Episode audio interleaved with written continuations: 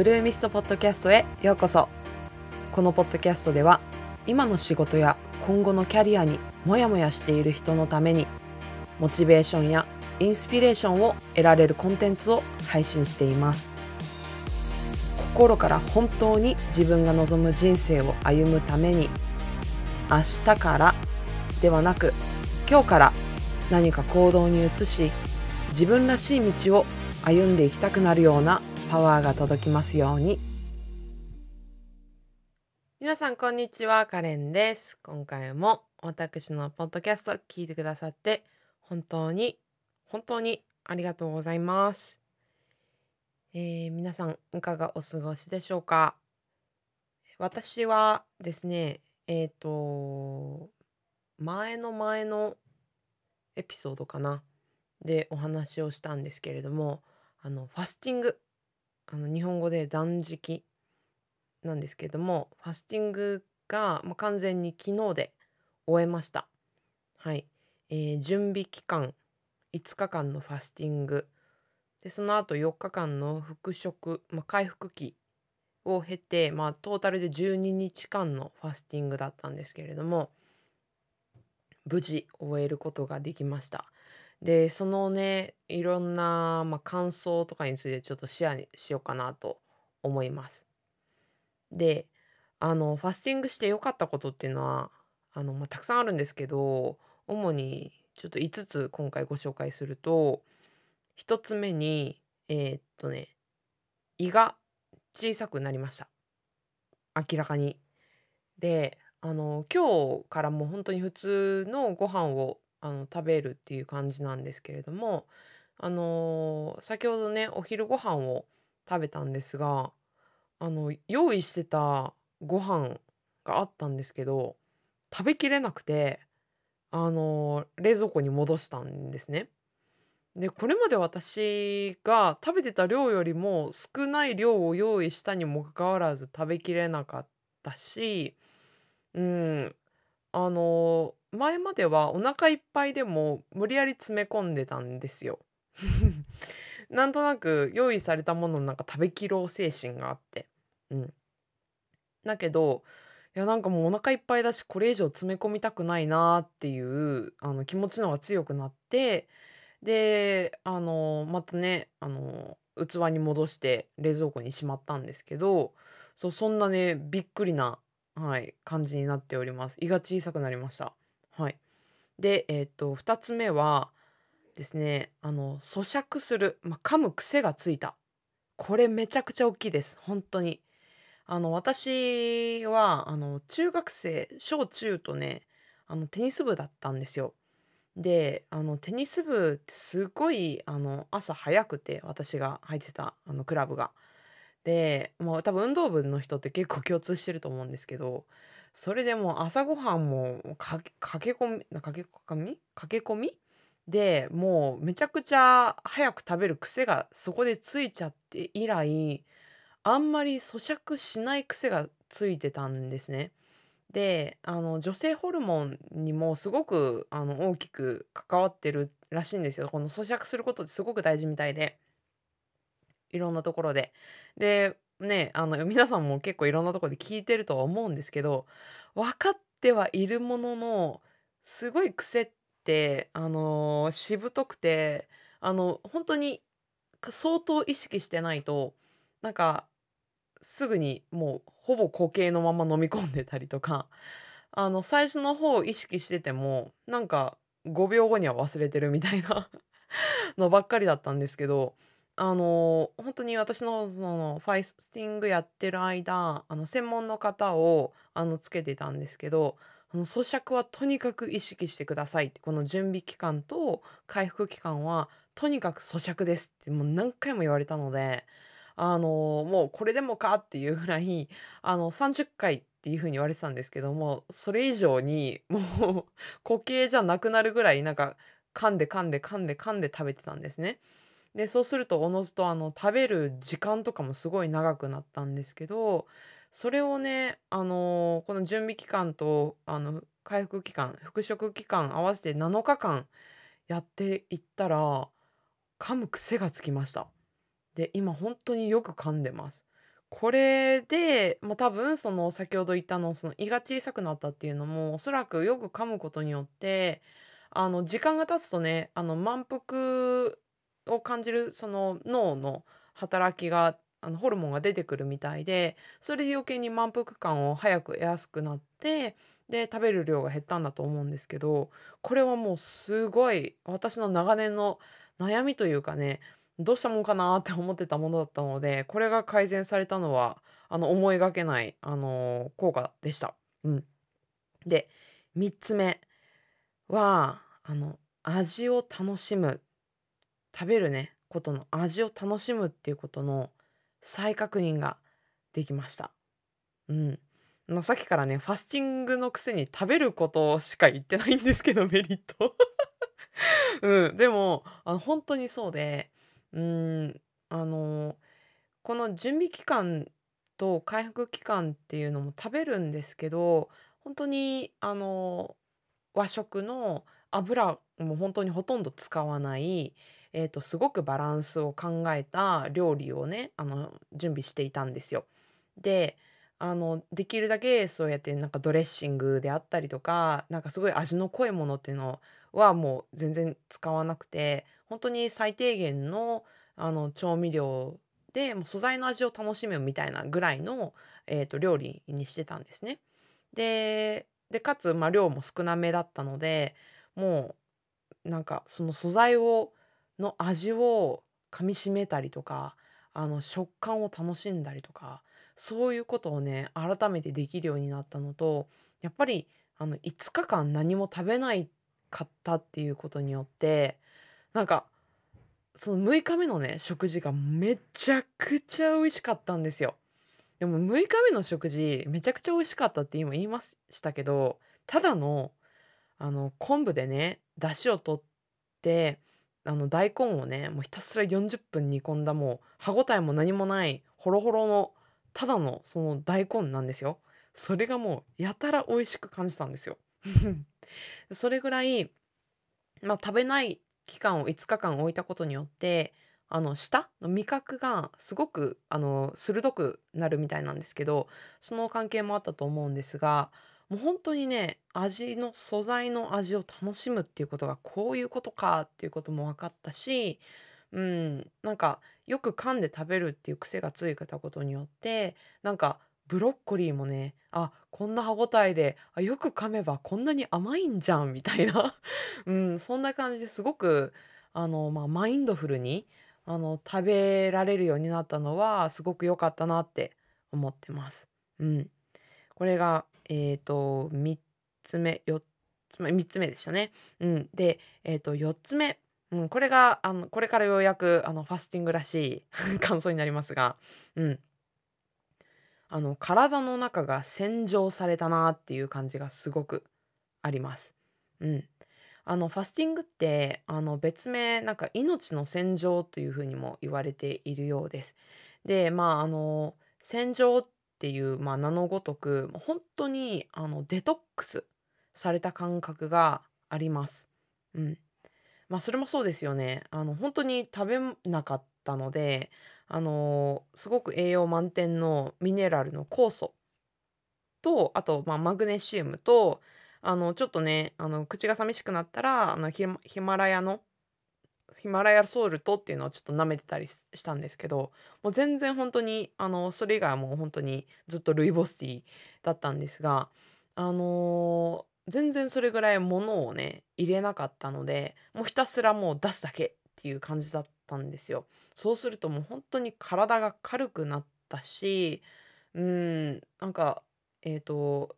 これね、5つ目のあのメリット、あの良かったことで言おうとしていることだったんですけど、あの肌がね、すごく良くなりました。うん。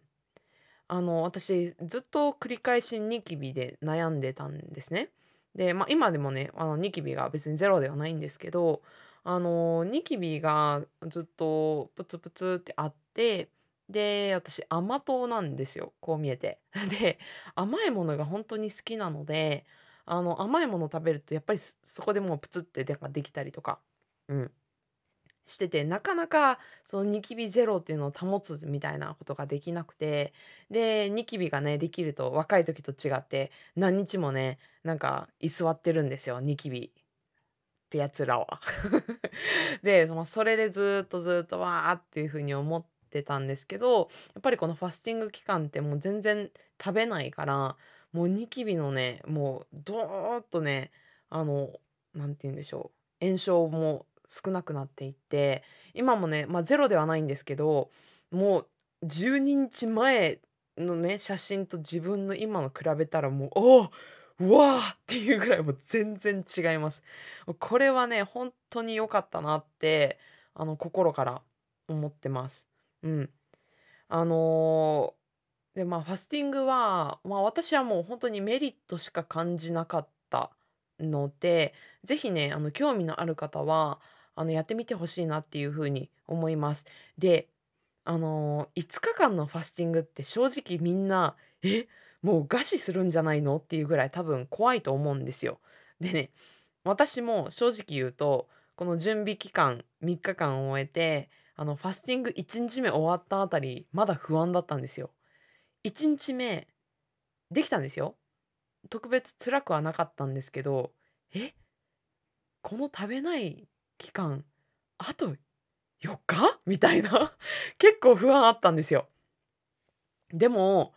全然余裕でした。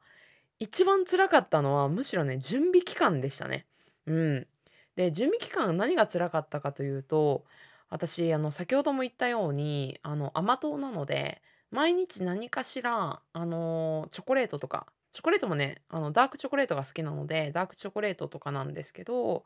ダークチョコレートとかまあでもそれだけじゃなくてうんなんかちょっとスイーツ食べちゃったりとかあのしてたんですよもう毎日の日課だったんですね割と甘いもの食べるっていうのが。うん、あと私はもう本当にブラックコーヒーが大好きなので毎日あの1杯、まあ、多くて2杯ぐらいだったんですけどは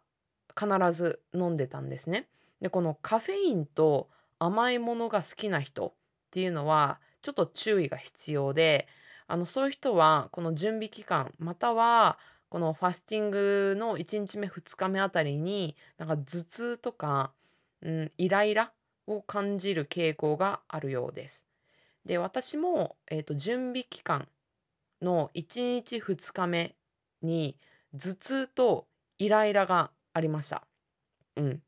もうイライラしてもう物に当たるとかねあのー、全然はかどらないみたいなそれほどではなかったんですけど若干ちょっと空腹でイライラすんなみたいな。でそういう時はなんか軽く食べるとまあ落ち着いたんですけど、うん、まあ頭痛はでも若干ありましたね。あの耐えられないほどでは全然なかったんですけど、うん、数時間ちょっとあちょっと頭痛あるなみたいなのはありました。うん、なのでねカフェインとか甘いもの好きな人はちょっとそういう副作用があるかもしれません。でえっ、とまあこれね私はファスティングすごくおすすめとは言うんですけれどもあの5日間みたいなあの長期のファスティングをあの自己流でやることは個人的にはおすすめしません。うん、私もあの専門のあのファスティングマイスターという方に、まあ、お金を払ってあのやったんですね。で、まあ、そこですごくあの毎日あの私はこういうものを食べましたとかあのね、お水もこんだけ飲みましたとかあの逐一ね体重とか体脂肪とかもういろんなものを報告してあのなんかちょっと相談とか気になることがあればあの質問をしてっていうのであのすごくいろいろエデュケートをしてもらったのでそれがあったからやれたなっていう実感がすごくあるのでネットにたくさん情報は転がってるんですけど、うん、あんまり安直にはやると結構危ないんじゃないかなって思うのであの皆さん気になった方もねあの1回目は少なくとも何か専門の方とかあのそういう人にあののもとでやることをおすすめします。うん、ただねあの専門家つけなくても気軽にやれるプチファスティングっていうのはいいかなと思っててそれはね私も今も継続してやってることなんですけどそれが、えーと、 intermittent fasting っていうものです。でね何やらカタカナの長いやつなんですけどこの intermittent fasting っていうのがえっと、16時間から18時間ぐらい、あの、何も食べないっていうものを、あの、続ける、毎日やるっていうのなんですよ。で、え、16時間、18時間って長くないって思ったと思うんですけど、これがね、あの、いいのが、寝る時間を含めてもいいんですね。そう。だから、例えば、まあ、7時間、8時間とか寝てる人であれば、あと10時間我慢すれば、えーあの、達成できるんですよ。で、例えば、まあ、16時間でもいいので、16時間で、えっと、ちょっと例を挙げると、どういうことかというと、あの、前夜の夜の8時までに夜ご飯を食べ終えます。で、そこから、えっと、まあ、普通に寝るじゃないですか。で、寝て、で、えっと、次の日の、えっと、16時間後なので、昼の12時がちょうど、うんと、16時間なるんですよね。前夜の夜夜ご飯から。で、昼の12時から食べればちょうどね、16時間なので、これでもう自動的にインターミッテントファスティングっていう、まあ、プチ断食ができているってことになるんですよ。そう。で、あのーこれをすることによって、これでもこのファスティングの効果っていうのをある程度得られるようなんですね。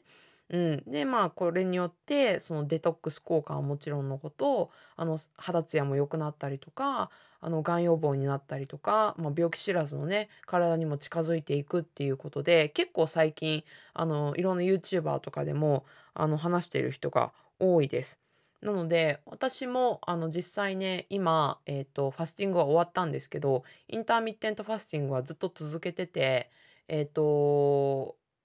だから朝ごはん要するに食べてないんですね。うん。朝ごはん食べずに朝はでも水分はたくさんとってますよ。うん。あのルイボスティーはじめハーブティーとかで、えー、と朝を、えーまあ、食べずに過ごしてお昼の12時に初めてご飯をいただくっていう感じの生活にしています。うん。あのだからね、あのファスティング興味あるけど、ちょっといきなり5日間とか3日間とかね、丸1日食べないのはちょっと怖いなっていう人は、あのインターミッテントファスティングっていうプチ断食から始めてみるのは本当におすすめするので、あの一度ね、ちょっとググってみれば、あのたくさん情報転がってるので、やってみることをおすすめいたします。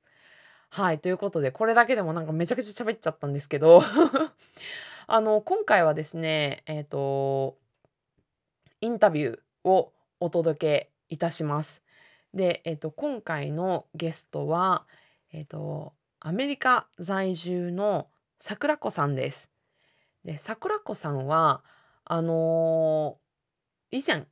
インタビューさせていただいた、えっと、みゆきさんのご紹介で、あのー知り合ったんですけれども、彼女は、えっと、オンラインの英会話講師として、今、フリーランスとして働いています。で、まあ、彼女、あの、もともと、あの、日本で暮らしていたんですけれども、まあ、その彼女がね、えっと、今の旦那さんが、えっと、米国の出身の方なんですけれども、えっと、そまあ、その結婚をきっかけに、まあ、アメリカに渡って、で、えっと、アメリカに渡ってから、あの、まあ、当時はね、全然オンラインの英会話講師ではなくて、もう全然違うえっと、仕事をして仕事辞めてアメリカに行ったっていう経緯なんですけれどもあのそこからねどのようにこのフリーランスでオンライン英会話講師として働くようになったのかっていうところの経緯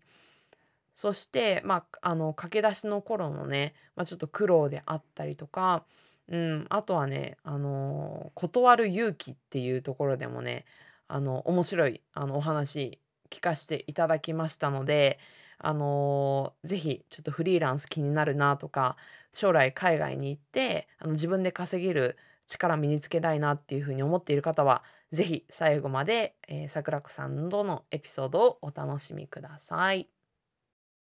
はい。じゃあ、今回も素敵なゲストにお越しいただきました。桜子さんです。よろしくお願いします。よろしくお願いします。桜子です。はい。なんか、初めましてなのに、本当に開拓いただいて嬉しいです。本当に。ありがとうございます。お忙しいあこちらこそ呼んでくださってありがとうございます。インスタ経由でね。はい、嬉しいです。あの、前回インタビューさせていただいた、あの、みゆきさんを通じて、なんかすごいご縁だなと思って、感謝してます。じゃあ、あの、早速、桜子さんの、あの、自己紹介からお願いしてもよろしいでしょうか？はい、えー今ご紹介に預かった通り、桜子と言います、えーアメリカのですね、シアトル近郊に住んでいます。シアトルは、えーアメリカの西海岸にあるので、カリフォルニアのちょっと上ぐらいなんですけど、はい、もともとは神奈川県出身で、え国際結婚を経て7年ぐらい前にアメリカに移住してきて、はい、今に至る感じですね。今はアメリカにいるんですけど、オンラインで、えー日本の方に英会話を教えるっていう、えーお仕事をしてます。うん、ありがとうございます。で、あの、まあ、早速ちょっといろいろ聞きたいなって思うんですけど、今シアトルにお住まいっていうことなんですけど、えっと、国際結婚でっていうことなんですが、もともと桜子さんはアメリカに行ったんですか？それとも日本で、まあ今の旦那さんに知り合ったのか、どのような感じでしょうか？あ、そうですね。えー今の私のパートナーは米国の、米国人なんです。アメリカ人なんですけど、もともとは彼が日本に勤めていて、えー私も日本に住んでいて、日本で出会って、で、まあ、結婚するよっていうことになって、えーそうですね、彼の、まあ、転勤をきっかけに私もくっついてきた感じです。ああ、なるほど。え、もともとアメリカとか海外の経験はあったんですか？あ、そうですね。えっとですね。国際結婚する前に、1年ニューヨークに留学してたことがあります。おー、ニューヨーク。みんな憧れのニューヨークです。え、ニューヨークでは何をされてたんですか？あ、ニューヨークでは、えっと、インテリアデザインの専門学校と語学学校に通ってました。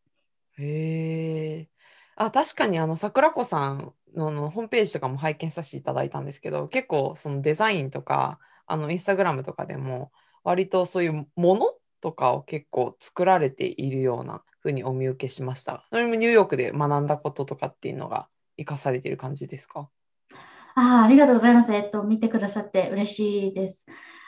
ただ、ニューヨークで 学んだのは、結構あの、配管とか、配管？なんだろう、で電電気のコンセントのなんか配置とか、そういう、なんていうか、プラクティカルなものを学んだので、なんかそうデザインデザインしたおしゃれな感じの、なんか皆さんが想像してるようなことはあんまり学んでなくて、えっと確かにえデザインとかウェブウェブサイトを自分の好きなようにこうデコレーションしたりとか、えっと、先ほど皆さんにお伝えした通り、英会話、まあ、コーチというお仕事の傍ら、イラストグッズを制作してたりもするので、確かにそう、ものづくりっていうのは好きなんですけど、それは全部もう私が勝手に一独学でやってる感じです。えー、そうなんですね。え、で、えっと、もともとニューヨークでデザインで、あのまあ、学校に行っていて、で、そこで帰って、で、旦那さんと知り合って、それを機に、まあ、アメリカに行ったっていうことなんですけど、で、アメリカに行ってもうすぐにその今の英会話コーチになったのか、なんかどんな流れなんですかね？そうですよね。そこをね、結構よく聞かれるんですけど、最初は、あの、全然英語、英語を教えるお仕事とかに興味がなくてというか、自分ができると思ってなかったんですね。うん自分の英会話のレベルとか、うんその教えるスキルとかもないし、あの、本当に思ったことも考えたこともなくて、で、私はアメリカに渡って、あの、しばらくは、えっと、ビザの関係で、普通のお仕事ができなかったので、その時に、あの、オンラインでできる、ライターのお仕事とかをしてたんですよ。クラウドワークスとかそういうところからでお仕事をもらってやってて、で、その後ですね、あの、地元でビザが降りた後に、あの、ケーキデコレーターとして雇われたんですね。これもね、なかなかあんまり聞かないお仕事だと思うんですけど、まあ多分ご想像皆さんされている通り、ケーキをデコレーションするお仕事なので、まあパティシエとまではいかないですけど、ね、ケーキにお花を描いたりとか、なんかそういう感じのお仕事をしばらくしてましたね。えー、面白い。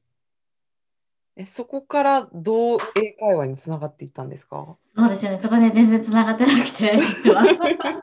そうなんです。その後は、えっと、もともと趣味でやっていたイラストグッズの制作っていうのに力を入れようって思ったんですよ。はいで、そこで、あの、ちょっとケーキデコレーションの仕事で手を痛めてしまったので、あの、ケーキデコレーションのお仕事を辞めて、イラスト制作、イラストグッズ制作一本でフリーランスというか、まあ、個人事業主としてちょっと頑張ってみようって思ったんですよね。うんただ、私が作っていたそのイラストグッズっていうのが、えー布小物とか靴とかお洋服に絵の具で絵付けをするっていう、すごくこ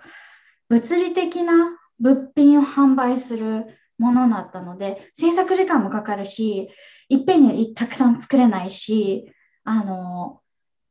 そうですね、利益を生み出すのがすごい大変うんだったというか大変なんですね。うんなので、あの、ちょっと自分のね、えーお小遣い稼ぎというか、副業として、あの、何か今、自分の時間をあまり取らずに、で、こう、お家でできるお仕事ないかなと思って、まあ、探してた時にですね、えっと、私がフォローしている、えっと、あ、SNS でフォローしていた方が、最近オンラインで英会話講師の仕事を始めてみたんですっていう風なような発信をされていて、あ、もしかして私もちょっとできるかなって思ったんですよ、その時に。で、あのその時になんで私もできるかなって思ったかというと、その、えー最近英会話講師を始めたんですよっていうふうに発信されてた方が、そもそもその英語を教えるっていうあのトレーニングを特に積んでない方だったんですね。なので、こう、英語の教員の資格を持っているとかそういうわけでもないし、英語講師になるために専門学校に通ったとかそういうわけでもないし、でも自分はずっと英語を学んできて英語が好きだから他の方をまあサポートしたいっていう気持ちからこう入った方だったので、あ、それだったら私もそういう気持ちあるしと思って、しかもオンラインでできるし、しかも自分が好きな時にだけ好きな時間で働けるっていうのがすごい魅力的に思えて、でまあ、そこでググったわけですよ、たくさん。オンライン英会話講師みたいな感じで。で、えっ、と、まあ、それで、あの、大手のオンライン英会話サービスを提供しているところに運よくですね、採用していただいて、そこから私の英会話コーチの旅路が始まったわけです。ああ、なるほど。え、じゃあ、その、まあ、特に資格とか経験とかなかったけれども、それで興味が湧いて、で、その、まあ、英会話サービスを提供している会社に、まあ、アプライをして、で、そこから会話、えー英会話コーチが始まっていて、今フリーランスで、あの、英会話コーチとしてはやっているという認識でいいですか？はい、そうですね。その、えー英会話実際はなんか苦労とかそういうのあったんじゃないかなって思うんですけど、どう、どうでしたか？そうですね。全然ポンポン言ってなくて、あの、なんて言うんだろう。確かに、その、わ自分が、あの、き計画していたような、な、方向に人生というか、そのキャリアのね、形成が進んでいかなくて、本当に、一つの出来事がその次の出来事にコロコロつながっているっていう意味では確かにポンポンは言ってるんですけど、そうですね。えっと、順風満帆に言ってるっていう意味では、あの、それはどうかなって感じなんですけど、えっと、苦労といえば、フリーランスで働いた経験がないというか、まあ、そもそもイラスト制作をしていた時は、一応まフリーっていう活動でしたけど、あの、その前にそもそもフリーランスとしてどういうふうにマーケティングをしたらいいのかとか、お金をどう稼いだらいいのかとか、そういうのを全く知らない状態で、もう本当に手探り状態で、手探り状態で始めたので、そうですね、えーっと、フリーランスとして働くっていうことを、なんか、どういうふうに自分で学んでいったらいいのかっていうのを身につける過程が一番大変でしたし、今も苦労しているところです。うーん。その点で、なんか、桜子さんはどうやってあの対処してるんですか？これはですね、本当にフリー、他のフリーランスの方をうんめなストーキングして えっと、どんな風に働かれてるのか、どんな風に、まあ、セルフブランディングとかマーケティングをされてるのかっていうのをも